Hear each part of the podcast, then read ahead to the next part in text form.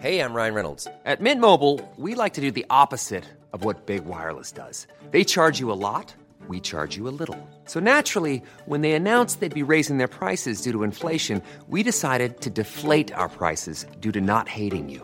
That's right. We're cutting the price of Mint Unlimited from $30 a month to just $15 a month. Give it a try at mintmobile.com slash switch. $45 upfront for three months plus taxes and fees. Promo rate for new customers for limited time. Unlimited more than 40 gigabytes per month. Slows. Full terms at mintmobile.com.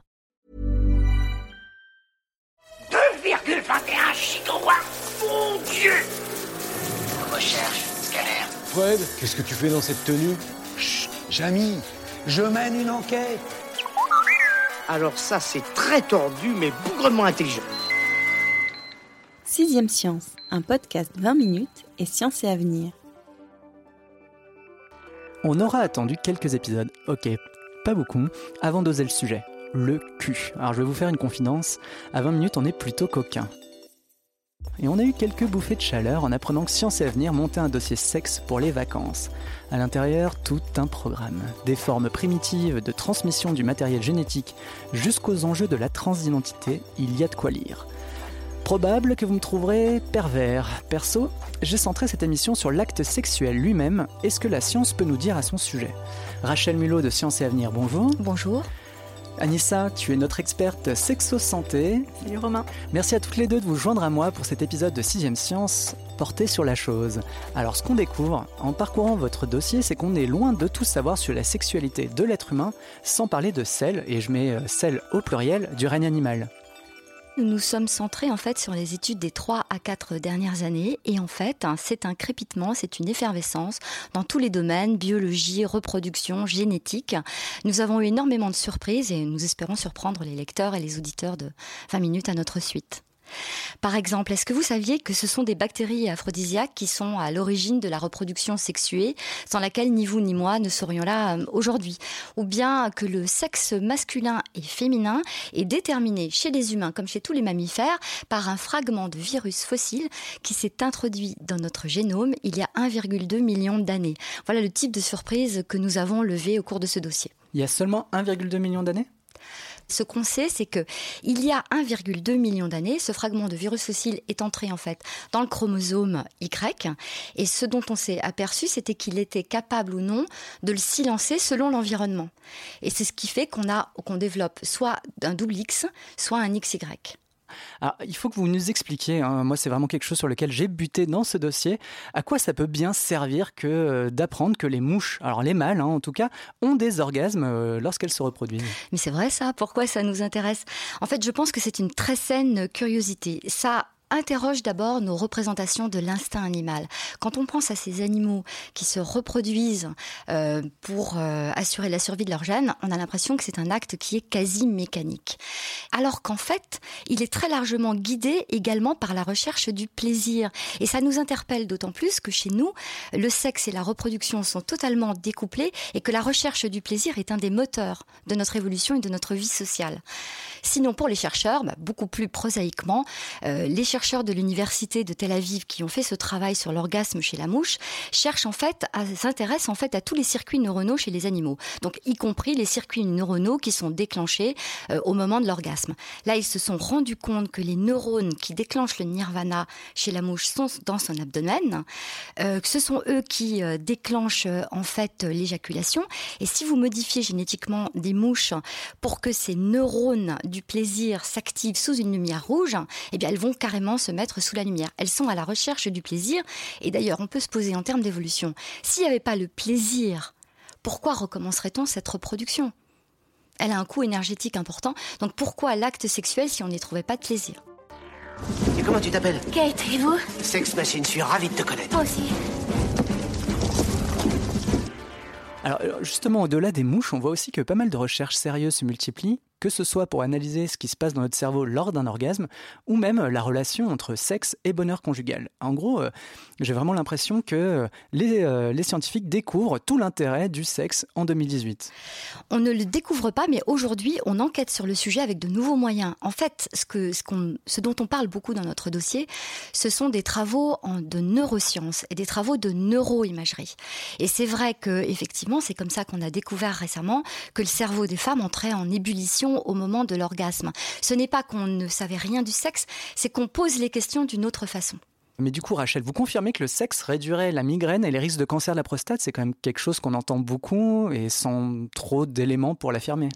Mais justement, là, nous nous sommes plongés dans, dans, les études, et notamment une étude allemande qui montre que dans certains cas, l'acte sexuel peut soulager la migraine. Et parmi, euh, parmi les, les, patients qui sont soumis euh, à ces essais, il y avait 60% de migraineux et euh, des, des, des, personnes qui étaient aussi atteintes d'algie euh, vasculaire faciale. Et en fait, ce, ils se sont rendus compte que le fait d'avoir un rapport sexuel euh, soulageait leur migraine. Et finalement, c'est assez logique parce que il y a un afflux d'endorphines et ce sont des neurotransmetteurs qui ont un effet proche de celui de la morphine, qui calme la douleur. Alors attention, pour un tiers des patients, l'acte sexuel peut aggraver finalement la migraine. Alors vous voyez bien, c'est absolument pas un prétexte pour imposer un rapport sexuel à votre partenaire. Oh, effectivement, loin de là, loin de nous l'idée. Hein. Pour la prostate, on s'est rendu compte que se masturber, faire l'amour, permettait de réduire le risque de cancer. En fait, chez les hommes, la fréquence de l'éjaculation, elle est inversement corrélée au risque de contracter ce cancer.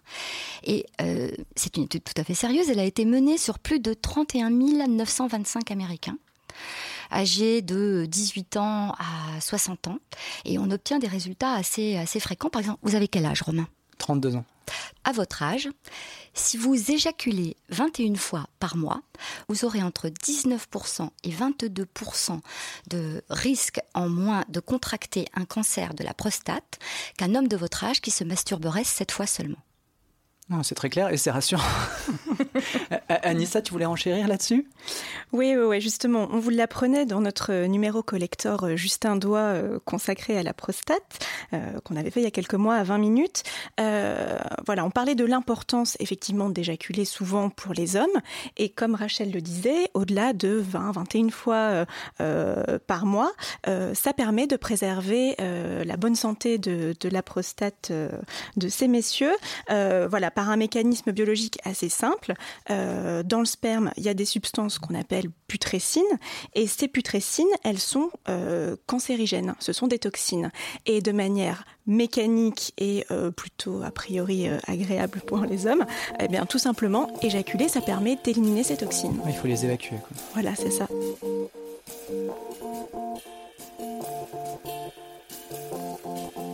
On va arrêter de parler de ces messieurs et plutôt s'intéresser au couple, hein, euh, homme, femme, femme, homme, euh, homme, homme, femme, femme, enfin aucune distinction, euh, sur la question du, du rapport entre le sexe et le bonheur conjugal. En fait, il y a une étude américaine qui montre qu'il en faut peu pour être heureux. Un rapport euh, par semaine permettrait d'améliorer le bien-être général. C'est tout. Euh, L'association des deux facteurs amour-bien-être, ça ne se fait pas selon un rapport linéaire mais curviligne. Donc au-delà de cette fréquence, le bénéfice n'est pas garanti, sauf si jamais vous y prenez votre pied. Ouais, donc euh, une fois ça peut suffire. Anissa, tu voulais ajouter un mot? Euh, oui, effectivement, euh, une fois par semaine euh, peut suffire. Après, ça dépend des appétits de chacun. Mais sur un plan peut-être plus social, faire l'amour, c'est bon pour le couple parce que voilà, ça renforce la complicité, la tendresse. Il y a l'action en elle-même qui est souvent suivie de câlins et c'est voilà tout un ensemble qui permet au couple de se sentir mieux dans, dans sa relation et de faire fleurir son bonheur conjugal. C'était l'instant cute de ce podcast. Merci Anissa. Alors, il y en a un auquel, bah justement, on, commence timidement à s'intéresser. Je veux bien sûr parler du clitoris. Alors, son fonctionnement, a priori, intrigue la recherche. Et euh, bon, l'une des, des autres grosses actualités, c'est qu'il a fait son apparition dans un manuel scolaire l'an dernier. Bon, il était plus que temps, non? Effectivement. Et d'ailleurs, on doit un grand merci à deux Odile. Je voudrais saluer la sociologue des sciences Odile Fillot et la gynécologue Odile Buisson. Ce sont deux Françaises et elles ont fait énormément pour la découverte du clitoris. La première, elle s'est indignée en fait euh, de la maigre euh, représentation du clitoris dans, dans les manuels de SVT. D'ailleurs, quand il n'est pas absent, il est représenté tout simplement figuré par un, un petit bouton lorsqu'on représente le sexe féminin. Alors qu'en fait, c'est un pic, c'est une péninsule, c'est un iceberg qui mesure 11 cm de long, qui est euh, doté de corps caverneux qui peuvent le doubler de volume euh, exactement comme le pénis. Il est très important et il n'était pas représenté dans les manuels. Quant à Odile Buisson, notre gynécologue française, après une IRM du clitoris qui avait été fait en 2005 par des Britanniques, elle a décidé de l'échographier en érection. Et c'est un travail qui est d'autant plus important qu'elle s'est rendue compte que les terminaisons nerveuses du clitoris rejoignaient parfaitement la paroi antérieure du vagin, ce qui veut dire qu'il pourrait avoir un lien en fait avec ce mystérieux point G. C'est là qu'on le situe. Ça pourrait tout simplement être ce point G, en fait, l'aboutissement des terminaisons nerveuses du clitoris sur la paroi antérieure du vagin. Ah, J'ignorais évidemment tout ça. Hein. Alors il subsiste encore beaucoup d'interrogations. On ne sait pas exactement le nombre de terminaisons nerveuses. Il y a une controverse scientifique qui est en train de, de, démarrer euh, sur le sujet, mais il pourrait en avoir à peu près autant que le pénis, soit environ 7000. Juste dans cette zone-là juste dans cette zone-là. Ok. Anissa, donc tu es notre experte sexo-santé, hein, je tiens à le rappeler, euh, tu avais un point à ajouter. D'abord, j'en profite euh, pour ne pas remercier euh, ce cher Sigmund Freud qui a fait beaucoup de dégâts avec sa théorie de la maturation sexuelle des femmes, qui grosso modo consistait à considérer que l'orgasme clitoridien et la masturbation féminine au passage étaient quelque chose d'indigne et honteux. voilà, grosso modo, pour lui, les femmes n'avaient pas vraiment droit au plaisir. Or, ce qu'on a découvert euh, et avec certitude, euh, voilà, et qu'on peut affirmer aujourd'hui, c'est que euh, le clitoris est un pur organe de plaisir. Donc, on aurait tout à fait tort de, de s'en priver. Effectivement, Rachel le, le, disait, il a un fonctionnement similaire à celui du pénis de l'homme. Et donc voilà, on, on en parle aujourd'hui davantage parce que voilà, on est plus sur un terrain d'égalité homme-femme et qui fait qu'aujourd'hui, on aborde le plaisir féminin euh, avec euh, moins de tabous et, euh, et, voilà, ça permet de, d'aborder la question de manière plus scientifique. Et Rachel, justement, est-ce qu'il y a des études aujourd'hui qui sont menées, des nouvelles études qui sont menées sur le clitoris? Alors, Déjà, il y a des centaines de milliers d'études sur le pénis, quelques milliers à peine sur le clitoris. C'est un champ à défricher et effectivement, il va y avoir de nouvelles études. Il y a des études d'imagerie qui sont lancées là à nouveau et ça devrait continuer. Ok. Et sur quel sujet autour du clitoris justement? Ça, ça, reste encore sur euh, la façon dont il est euh, vascularisé en fait, hein. C'est tissu, mais euh, on peut tout imaginer. Est-ce que vous aimez le sexe, monsieur Lebowski? Pardon? Le sexe, je veux dire l'acte physique. Alors, on, parlait justement tout à l'heure d'égalité. On disait qu'on était dans une époque qui tendait justement un peu plus d'égalité. Et la question, euh, c'est une question qui est quand même importante. Où est-ce qu'on en est sur les pilules contraceptives pour hommes? Bah, J'espère qu'on les verra enfin commercialisées au XXIe siècle. Là, le, dernier travail dont, dont, Science et Avenir euh, s'est fait euh, l'écho, euh, c'est l'utilisation d'une molécule, en fait, qui inhibe, qui gèle le spermatozoïde lorsqu'il part à l'assaut de l'ovule. ça n'a pas d'effet délétère sur la formation de, de ces spermatozoïdes, ça n'empêche pas l'homme d'avoir des rapports sexuels, ça n'altère pas sa, sa fécondité. C'est un travail qui a été très prometteur sur le macaque jusqu'à présent. Il y a d'autres laboratoires qui testent d'autres composés ou d'autres méthodes comme alternative au préservatif ou à la vasectomie, qui est irréversible. Hein. Ça, c'est euh, regrettable. Mais euh, le problème, ça se passe surtout dans les têtes, je pense. Euh, la première conquête à faire, c'est celle de, de, la mentalité de ces messieurs qu'il faut absolument convaincre de prendre leur sexualité en charge. Et si demain, ils pouvaient ne plus se faire faire d'enfants dans le dos, par exemple, je pense qu'ils en seraient soulagés. Donc Ouais, c'est une grande question, mais qui reste encore euh, justement à défricher. Quoi. Il faut lui laisser un peu de temps. Anissa?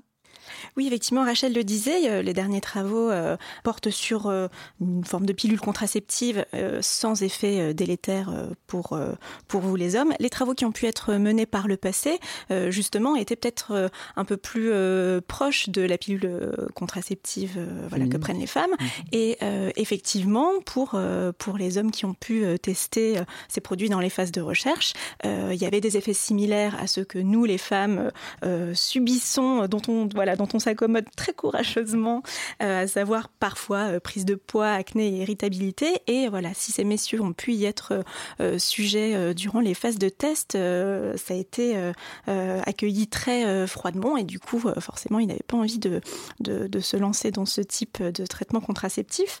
Enfin, sur la question de, de l'égalité, chercher à développer ce type de dispositif à destination des hommes, c'est un moyen de répartir cette charge contraceptive.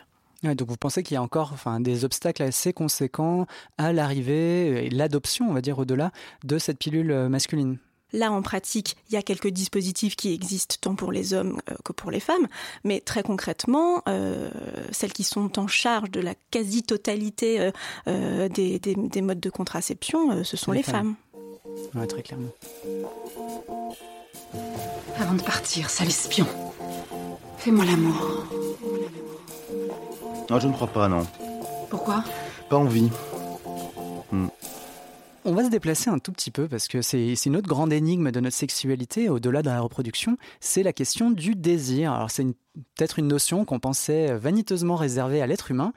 Eh ben pas du tout. Hein. Moi j'ai découvert que en, en, lisant ce dossier de Science et Avenir que les gorilles, par exemple, enfin les femelles gorilles pourraient être lesbiennes, mais uniquement par désir. Pour le plaisir, en fait, il semblerait bien que l'excitation et la recherche de gratification sexuelle soient les meilleures explications au comportement que des, chercheurs du zoo d'Atlanta ont observé chez des femelles gorilles des montagnes au Rwanda.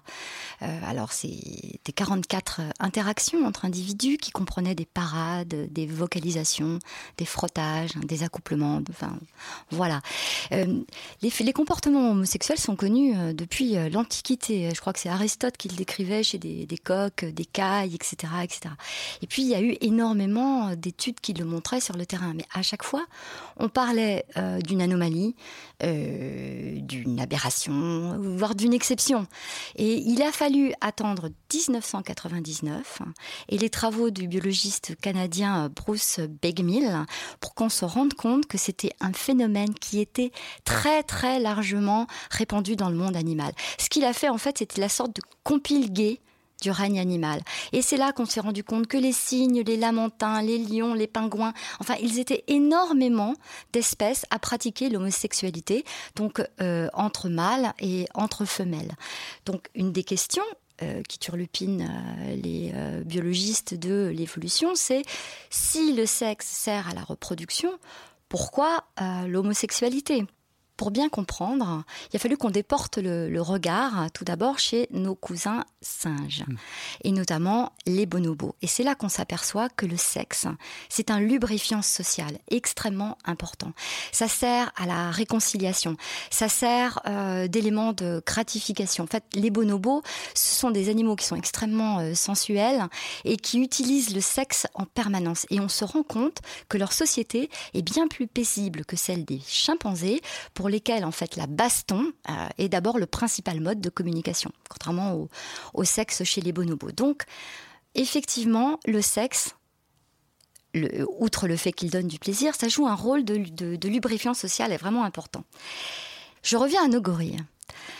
Avant de déterminer qu'il s'agissait bien de la recherche pure et simple du plaisir et de l'assouvissement du désir, les chercheurs, qui sont sérieux sur le terrain, ils ont éliminé toutes les autres hypothèses.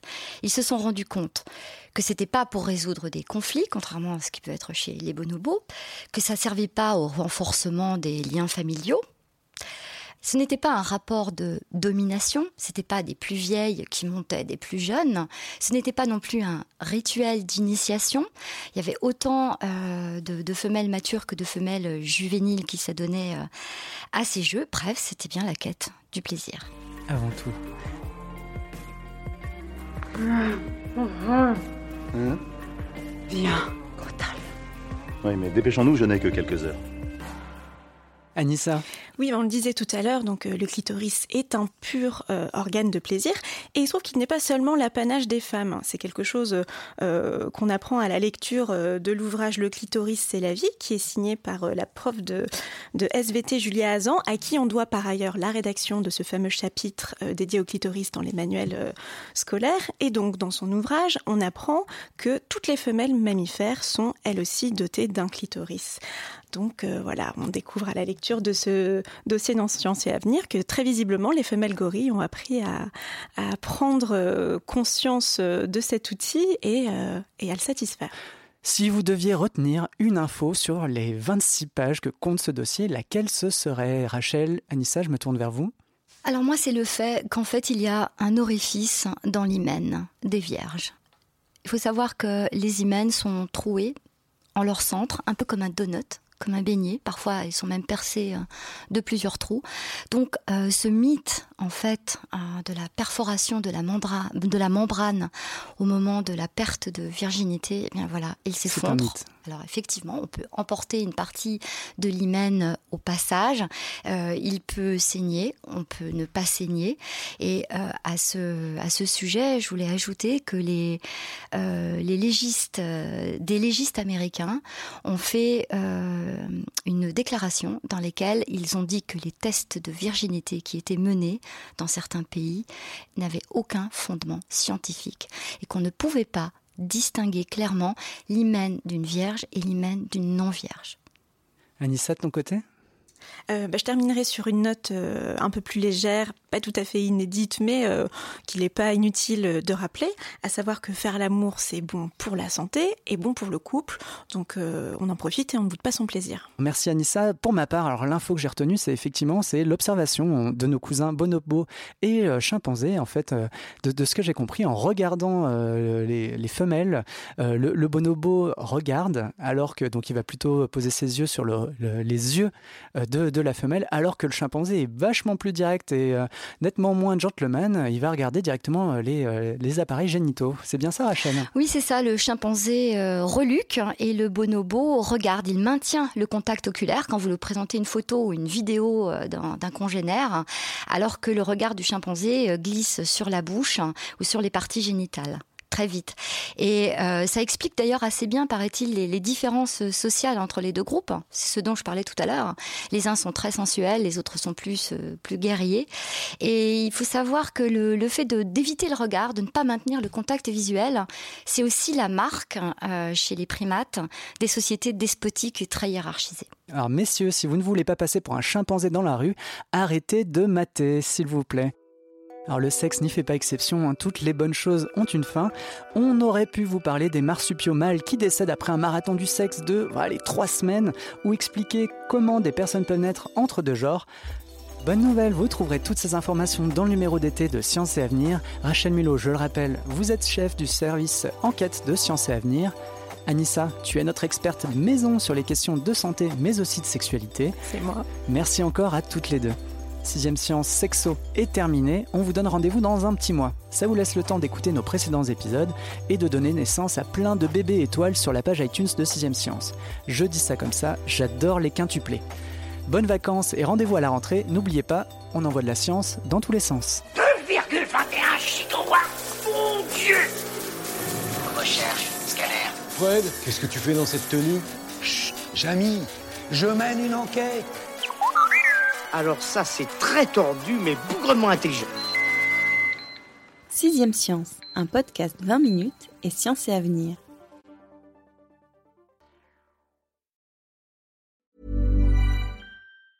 Ever catch yourself eating the same flavorless dinner three days in a row? Dreaming of something better? Well, HelloFresh is your guilt-free dream come true, baby. It's me, Kiki Palmer. Let's wake up those taste buds with hot, juicy pecan crusted chicken or garlic butter shrimp scampi. Mm. Hello Fresh. Stop dreaming of all the delicious possibilities and dig in at HelloFresh.com. Let's get this dinner party started.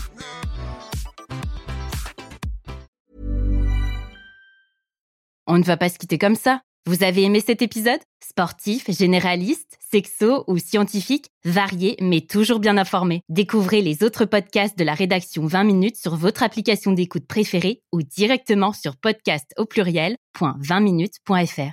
Et merci de nous avoir écoutés.